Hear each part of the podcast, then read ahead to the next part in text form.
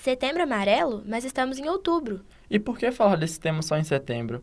Segundo a OMS, Organização Mundial da Saúde, 800 mil pessoas morrem por suicídio todos os anos. Isso equivale a uma morte a cada 40 segundos no mundo.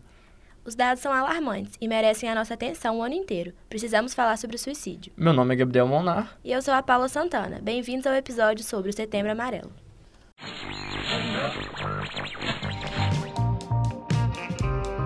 Frequência Marco.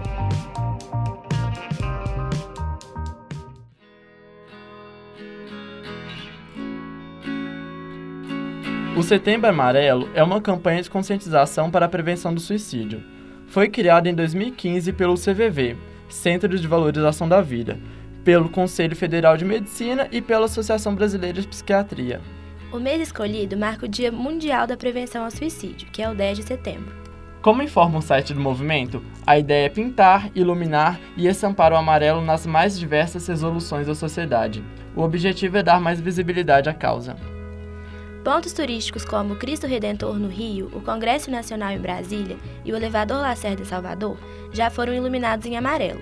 E isso só para citar alguns exemplos. Escolas, universidades e várias outras entidades da sociedade aproveitam o mês de setembro para conscientizar sobre o tema.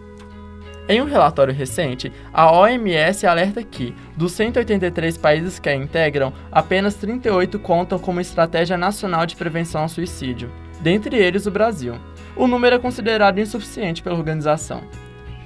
A Faculdade de Psicologia da PUC Minas, campus Coração Eucarístico, promoveu ações em setembro para conscientizar a comunidade acadêmica sobre o suicídio, e algumas estão marcadas para outubro. A professora Maria Helena Camargos conta para a gente um pouquinho desse movimento. Então isso já estava na nossa cabeça, nossa intenção era de fazer alguma manifestação, é, trazer a debate esse tema, mas ele eclodiu na voz de um aluno que me, propor, me procurou muito preocupado porque ele estava é, vendo de uma forma muito recorrente nos banheiros é, escritas que traduziam muito desespero. E ele ficou muito preocupado com isso. E aí, juntando com as nossas preocupações, nós resolvemos fazer então alguns eventos para tratar desse tema. Fizemos no dia 23 uma caminhada pelo campus. Os alunos participaram ativamente, desde a organização até o acontecimento. E no dia 10 agora, nós prorrogamos, vamos fazer também um outubro amarelo, porque a prevenção tem que ser todo dia. Nós vamos fazer uma mesa com especialistas para a gente fazer um, um debate mais teórico, entender mais profundamente esse tema. Conversamos também com o médico psiquiatra Bernardo Caldeira para entender melhor as complexidades sobre o assunto. Caldeira ressalta a importância de procurar um especialista para definir a causa do transtorno que pode levar à tentativa de suicídio. O profissional identifica e propõe o tratamento específico para cada caso. O médico explica as possíveis causas de um transtorno mental. Olha, o transtorno mental é um sofrimento que tem um amplo espectro pode ser causado por problemas psicológicos, um problema é, de relacionamento seu com o mundo, com as pessoas, com o meio ambiente, com seu trabalho, com sua escola, ou pode ser também derivado de uma doença mental, algum erro metabólico do cérebro, algum erro de funcionamento do cérebro. Tudo isso pode levar a um transtorno mental. Bem, os, as doenças mentais, os transtornos mentais, eles são de longa evolução, que conseguem é, muitas vezes enganar o próprio paciente ou a família, deixando uma expectativa de que aquilo possa ser um próprio desenvolvimento da personalidade da pessoa. É, porém, esse agravamento é contínuo e chega um momento em que essa, essa coisa é, aparece como uma doença. É, então é o que as pessoas chamam de surto. Ela houve uma, uma forma aguda de aparecer os sintomas. É, é importante entender que nem tudo que acontece depois de alguma coisa é por causa dessa coisa. É, muitas vezes, depois de um jogo de futebol que o seu time preferido perdeu, você surta, mas não necessariamente tenha sido culpa desse jogo. O psiquiatra ainda explica como evitar tentativas de suicídio.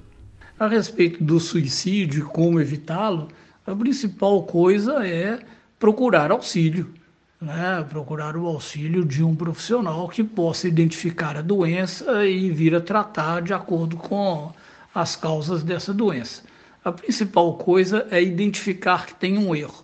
Identificado que tem um erro, é, fica mais fácil de procurar ajuda e procurar consertar esse erro. O médico conta que a depressão é a doença que mais leva à tentativa de suicídio, seguida do processo esquizofrênico e dos transtornos bipolares. Além disso, explica a diferença entre a tentativa e o pensamento suicida. É, precisamos aqui é, diferenciar o pensamento suicida do, da tentativa de suicídio. São duas coisas diferentes.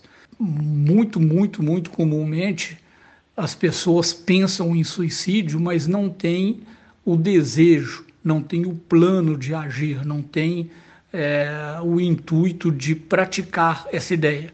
A ideia simplesmente vem como sendo uma solução muito fácil de resolver qualquer problema. Se eu estiver morto, esse problema simplesmente não existe. Mas entre pensar em suicídio e suicidar-se ou tentar o suicídio, é, vai uma diferença grande. Sobre a prevenção, Caldeira diz: é, a principal estratégia está na, na, na prática de ações do dia a dia que levem a pessoa a ter uma sensação de sucesso. Sucesso na aula, sucesso na família, sucesso entre os amigos. É, nesse ponto, chama atenção o fato de que as pessoas têm vivido uma expectativa falsa, uma expectativa de vida comandada pelo consenso é, da sociedade em que vive.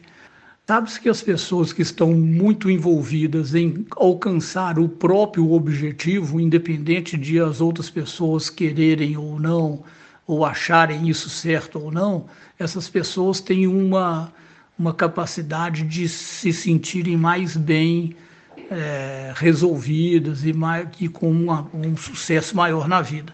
Então, a questão do dia a dia é você se preocupar cada vez mais com você mesmo e com os seus objetivos da vida e deixar de ouvir a opinião de outros que não servem para nada mais, nada menos que te dar uma dica de talvez você tenha esquecido de pensar nisso.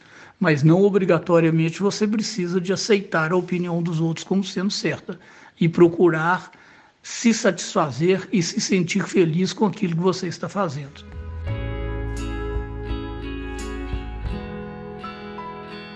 A imprensa ainda tem dificuldade para abordar o suicídio. Por isso, a Organização Mundial de Saúde publicou um manual para profissionais da mídia que cobrem o tema. O documento é de 2000, mas ainda é muito atual. A organização alerta: não publicar fotografias do falecido ou cartas suicidas, não informar detalhes do método utilizado, não fornecer explicações simplistas, não glorificar o suicídio ou fazer sensacionalismo sobre o caso, não usar estereótipos religiosos ou culturais e não atribuir culpas. A cartilha destaca ainda o que a mídia deve fazer: trabalhar em conjunto com autoridades de saúde na apresentação dos fatos referir-se ao suicídio como suicídio consumado, não como bem-sucedido. Apresentar dados relevantes em páginas internas de veículos impressos. Destacar as alternativas ao suicídio. Fornecer informações sobre números de telefone e endereços de grupos de apoio e serviços onde se possa obter ajuda. E mostrar indicadores de risco e sinais de alerta sobre comportamento suicida.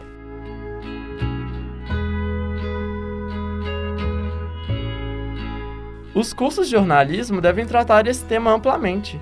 Conversamos com alguns jornalistas para entender como cada veículo de comunicação aborda o tema.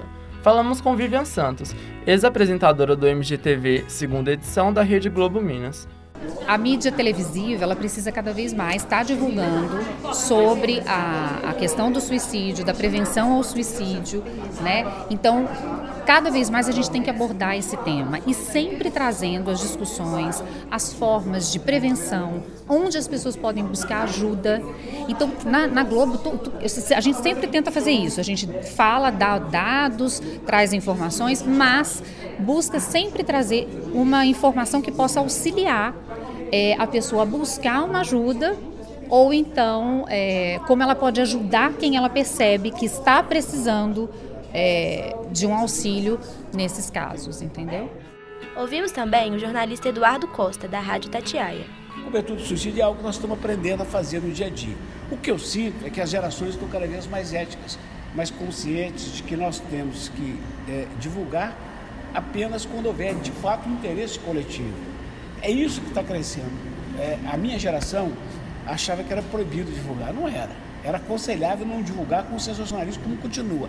A sua geração já está começando a fazer de uma forma diferente. Se o suicídio é uma realidade, está se transformando em uma epidemia, atinge jovens e idosos, é hora de discutir. Então é isso. O que a rádio está tentando fazer é cobrir com informação de como evitar e não glamorizar. E, por fim, conversamos com a coordenadora de jornalismo do jornal O Tempo, Flaviane Paixão. Eu acho que a palavra não tem que ser excluída, pelo contrário, se a gente quer discutir o assunto, essa palavra ela tem que ser usada, suicídio. Nós não estamos há 60 anos atrás como era o câncer, que as pessoas nem falavam a palavra que tinham medo de pegar.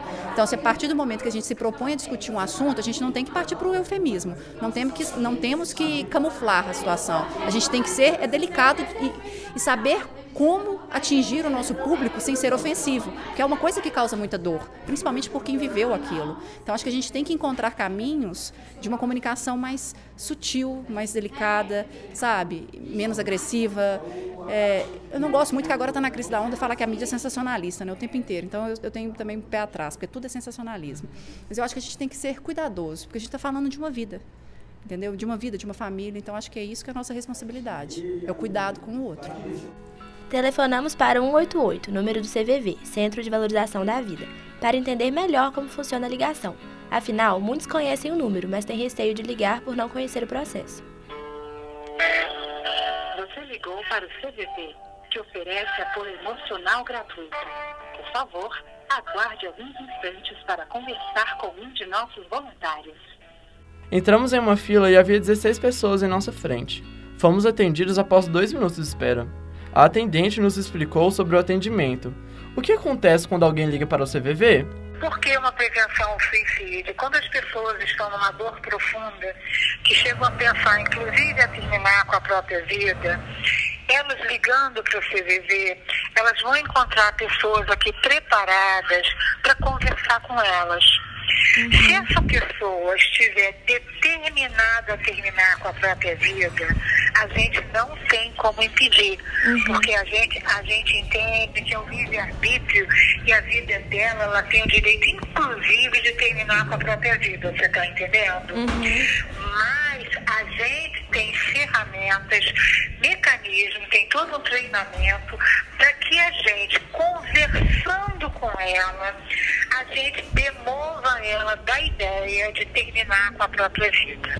A voluntária conta que é um trabalho de escuta e que eles estão à disposição para qualquer tipo de ligação. Qualquer pessoa que sinta necessidade de falar, de conversar, de desabafar, até de bater um papo porque está se sentindo solitária, ela pode ligar porque ela vai ser acolhida por um voluntário do CVV. Agora, a gente não dá conselho, a gente, em primeiro lugar, a gente não julga, entendeu? Não estamos aqui para julgar, não estamos aqui para dar conselho e nem para direcionar.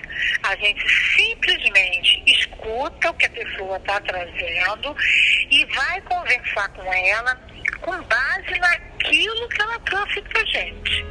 Trazemos agora a mensagem de uma pessoa que passou por essa situação e conseguiu dar a volta por cima. Ele tem um conselho para dar. O importante é sempre continuar seguindo seu sonho de fazer o que você gosta e tal. Eu, como amava esporte, eu segui em frente, terminei a minha graduação em educação física. Hoje eu tenho uma academia minha e agora estou com um projeto de abrir um time de vôlei para ajudar pessoas que passam pelo mesmo problema que eu passei já. Que eu acho que eu acredito muito no, no esporte para dar um sentido à vida de alguém. E, e é importante é nunca desistir daquilo que você gosta. Acho que foi a, a coisa que mais me ajudou a superar isso tudo. E hoje eu tenho uma vida normal. Esse foi o episódio de hoje. E não se esqueça, se você está passando por momentos difíceis ou conhece alguém, procure ajuda e não dispense o trabalho de um profissional. Espero que o podcast tenha sido útil. Nos vemos na próxima. Até. Até.